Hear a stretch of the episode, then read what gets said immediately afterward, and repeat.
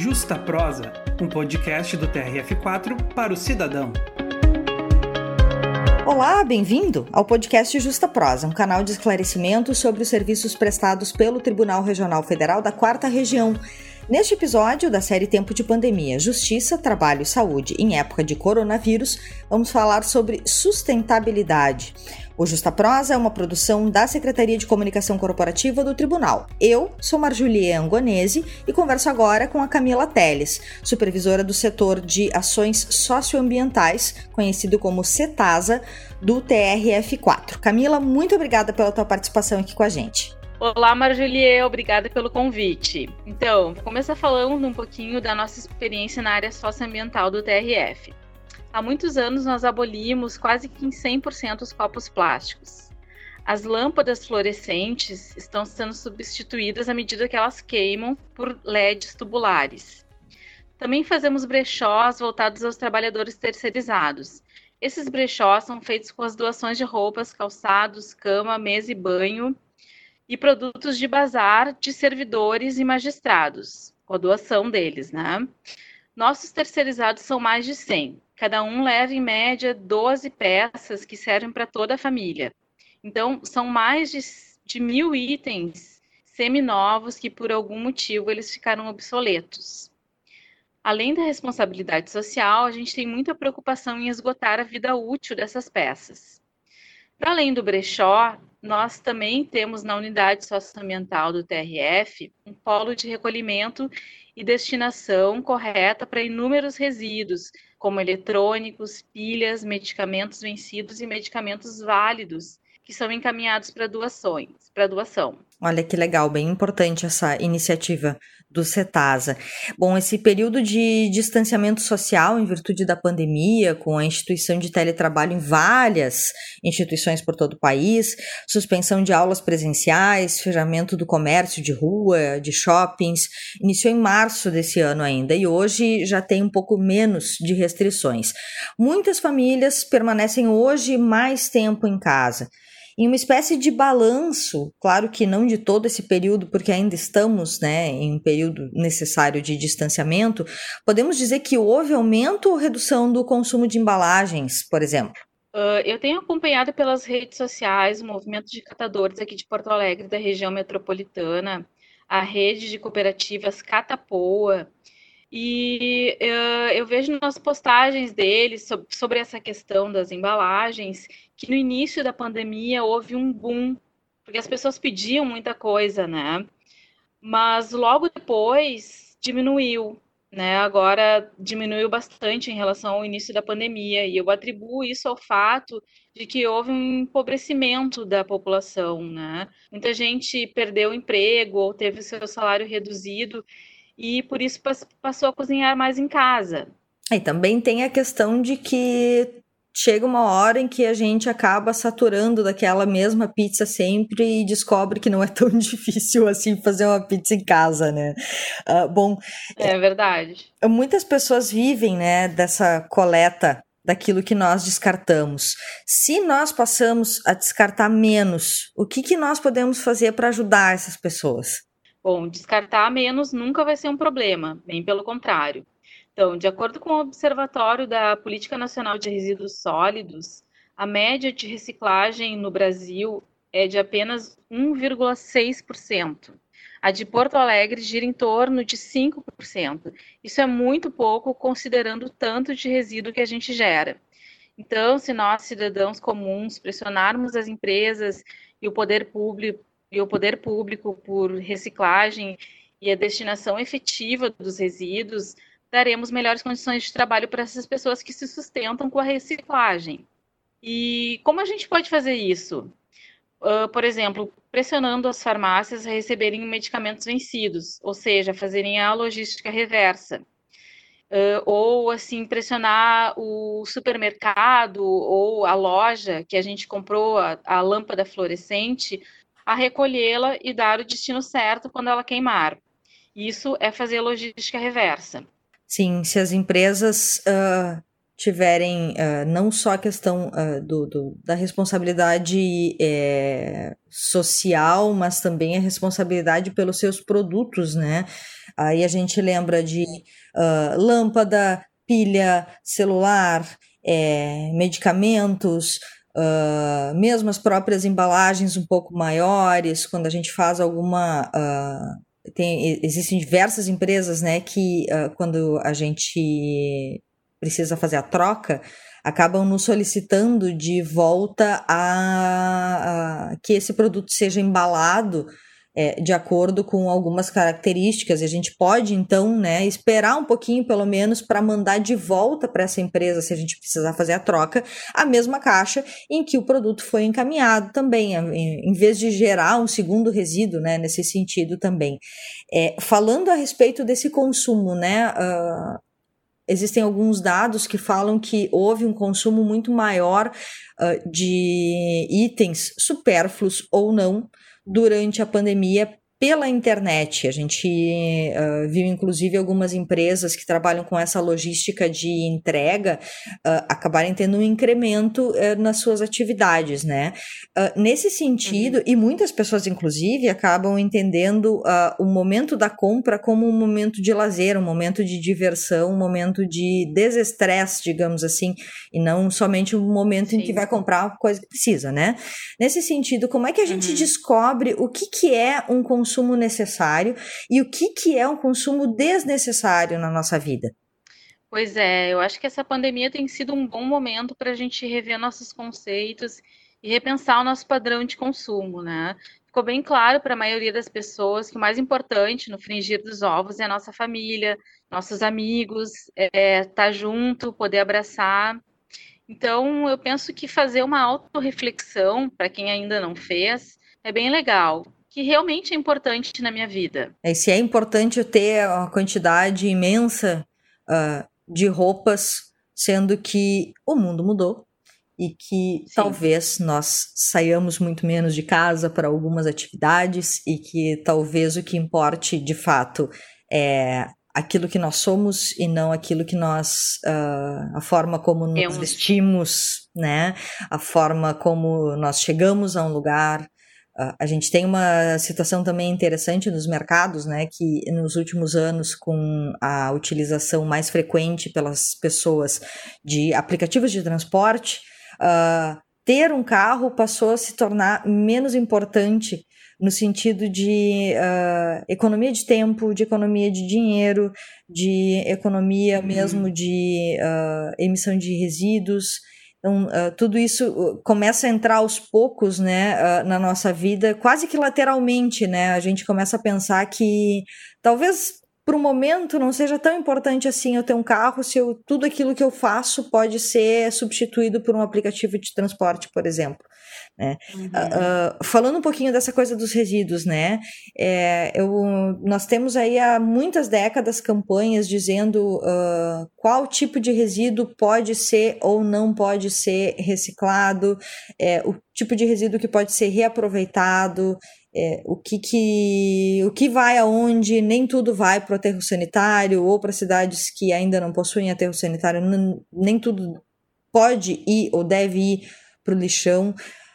Mas a gente tem, como tu mesmo falaste, né, ainda um problema muito grave na reciclagem uh, dos resíduos sólidos. É, e aí eu pergunto, por que, que a separação do lixo ainda é um problema depois de décadas de campanhas?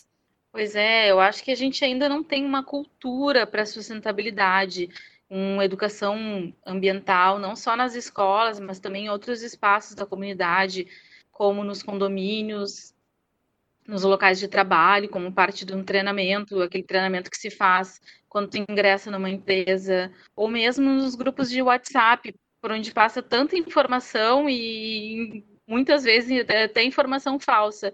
Então acho que seria legal assim a gente também também compartilhar esse tipo de informação, né? Mas uh, e o outro fator vem da, da falta de visão do poder público que poderia estar lucrando muito com a boa gestão dos resíduos e economizando bastante com o transporte dos resíduos para o aterro sanitário, que é bem caro. Por exemplo, aqui na região central de Porto Alegre, onde eu moro, nós temos lixeiras para os orgânicos, só para os orgânicos, mas as pessoas colocam também os recicláveis, porque a agenda de trabalho delas não combina com a do caminhão da coleta seletiva. E a tal da fiscalização e a multa não existem. Seria muito melhor se tivéssemos dois containers, um para o orgânico e um para os recicláveis, né, para o resíduo seco. Isso estimularia as pessoas a separarem nas suas casas. Eu acredito, né? Outro fator que influencia nessa questão da separação é a nomenclatura lixo e resíduo.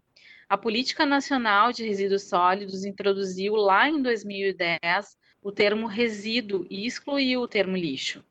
Por quê? Acredito que para nós revermos os nossos conceitos em relação àquilo que a gente descarta. Acho que é isso. Casualmente, eu acho que somos vizinhas, eu também moro aqui no centro de Porto Alegre.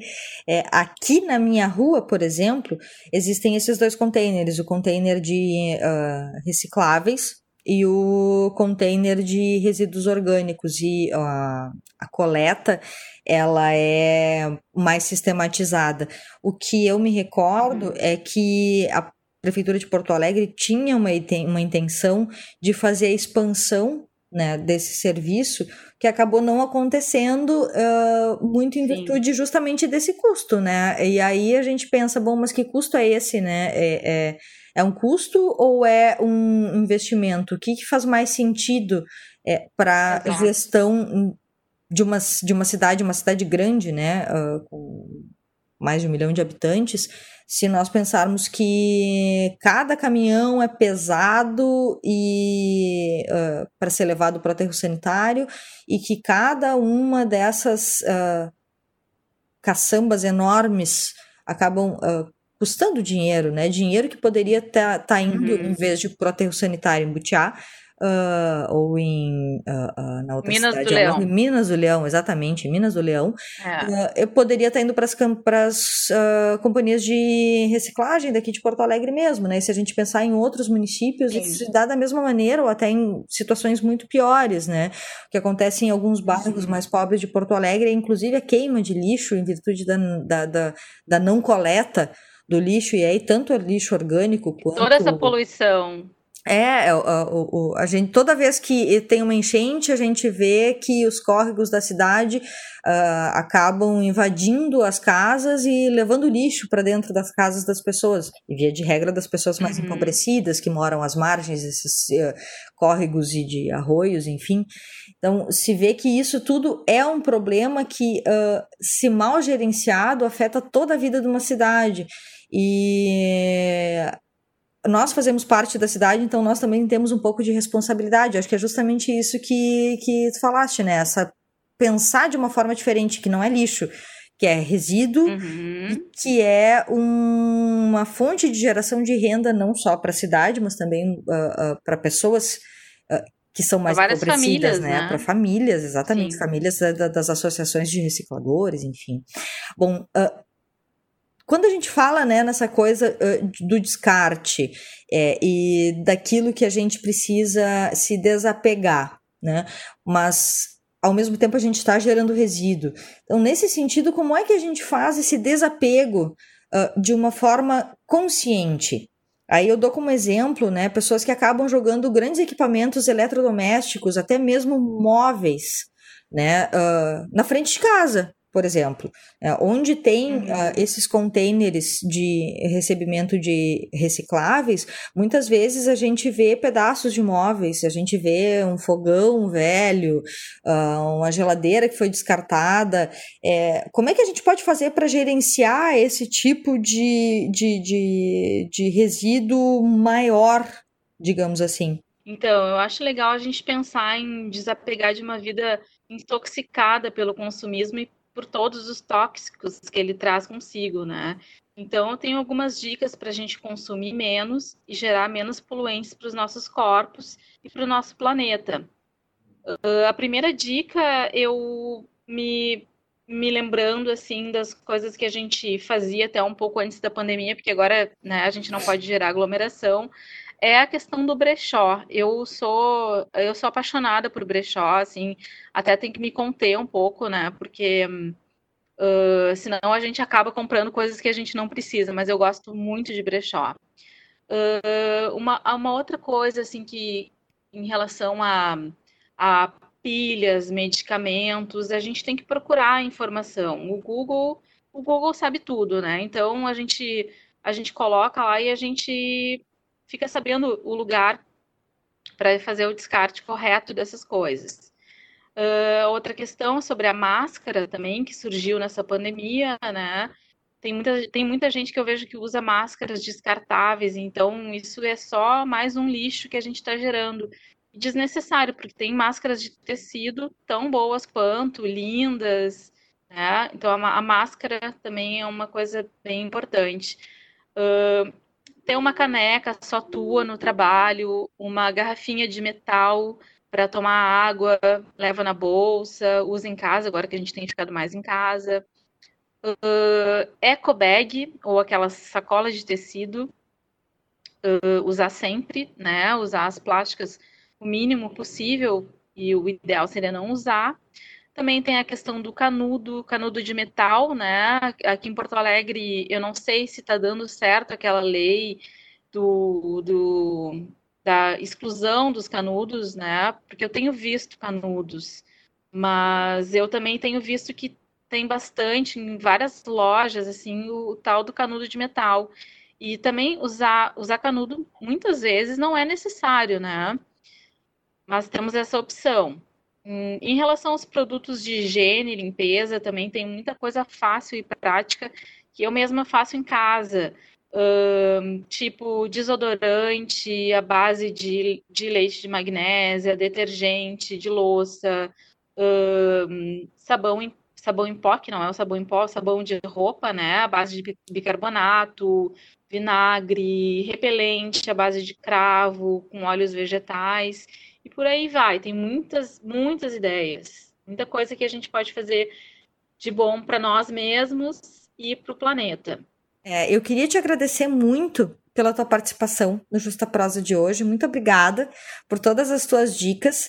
E para quem estiver nos ouvindo no YouTube, inclusive, a gente vai deixar uma lista com uh, vários sites de locais uh, onde se pode fazer a política a, a, de, de, a política logística reversa, reversa. Da logística reversa, exatamente, e algumas outras informações importantes para uh, completar as informações desse sobre a questão da sustentabilidade, porque se deixar a gente fica aqui falando durante duas, três horas, né, Camila? Brigadão.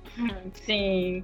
Então, eu que agradeço o teu convite novamente. Eu também gostaria de deixar uma última mensagem para os ouvintes, baseada no que eu tento fazer na minha vida diária, que é antes da gente consumir, comprar alguma coisa, pensar nos cinco R's da sustentabilidade, que são recusar, repensar, reduzir, reutilizar e reciclar.